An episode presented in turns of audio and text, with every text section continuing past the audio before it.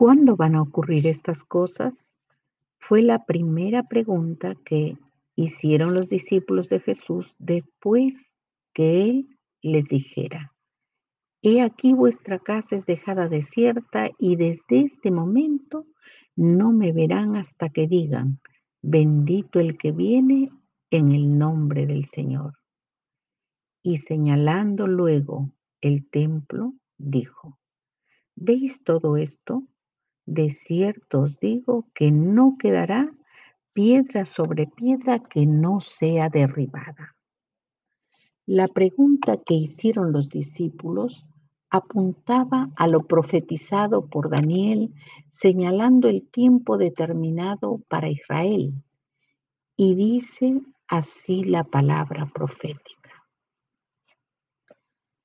Setenta semanas están determinadas para tu pueblo y sobre tu santa ciudad para terminar la prevaricación y poner fin al pecado, espiar la iniquidad y traer la justicia perdurable, y sellar la visión y la profecía y ungir al santo de los santos.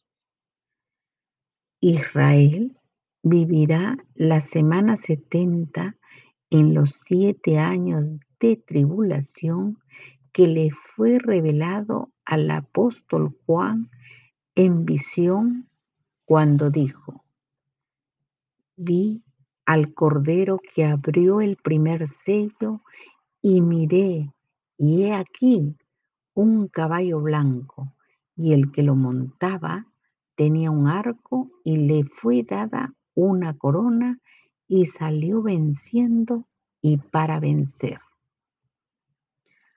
Aquí se inicia el reinado del anticristo durante los siete años de tribulación que pasará el pueblo de Israel en su semana setenta. Por eso Jesús les advierte, tengan cuidado, pues vendrán falsos mesías y falsos profetas que harán señales y milagros para engañar, de ser posible, hasta los que Dios mismo ha escogido. Serán días de castigo contra Israel. El profeta Daniel, señalando ese tiempo, dice, será un momento angustioso como no ha habido otro desde que existen las naciones. Y si aquellos días no fueran acortados, nadie sería salvo.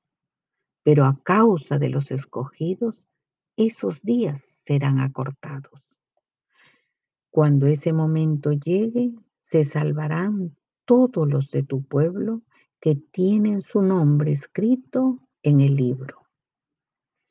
Se cumplirá toda la palabra profética anunciada desde antaño por los profetas. Y por eso Joel clama, grande es el día de Jehová y muy terrible. ¿Quién podrá soportarlo?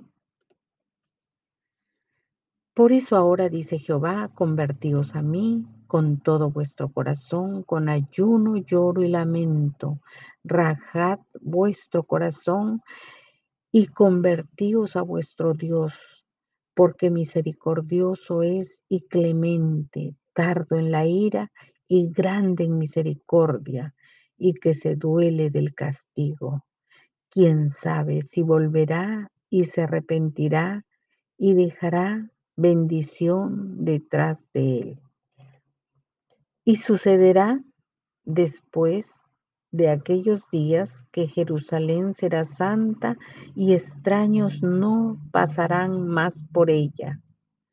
Judá será habitada para siempre y Jerusalén por generación en generación.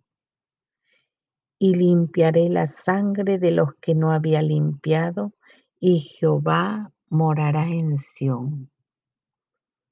Amén.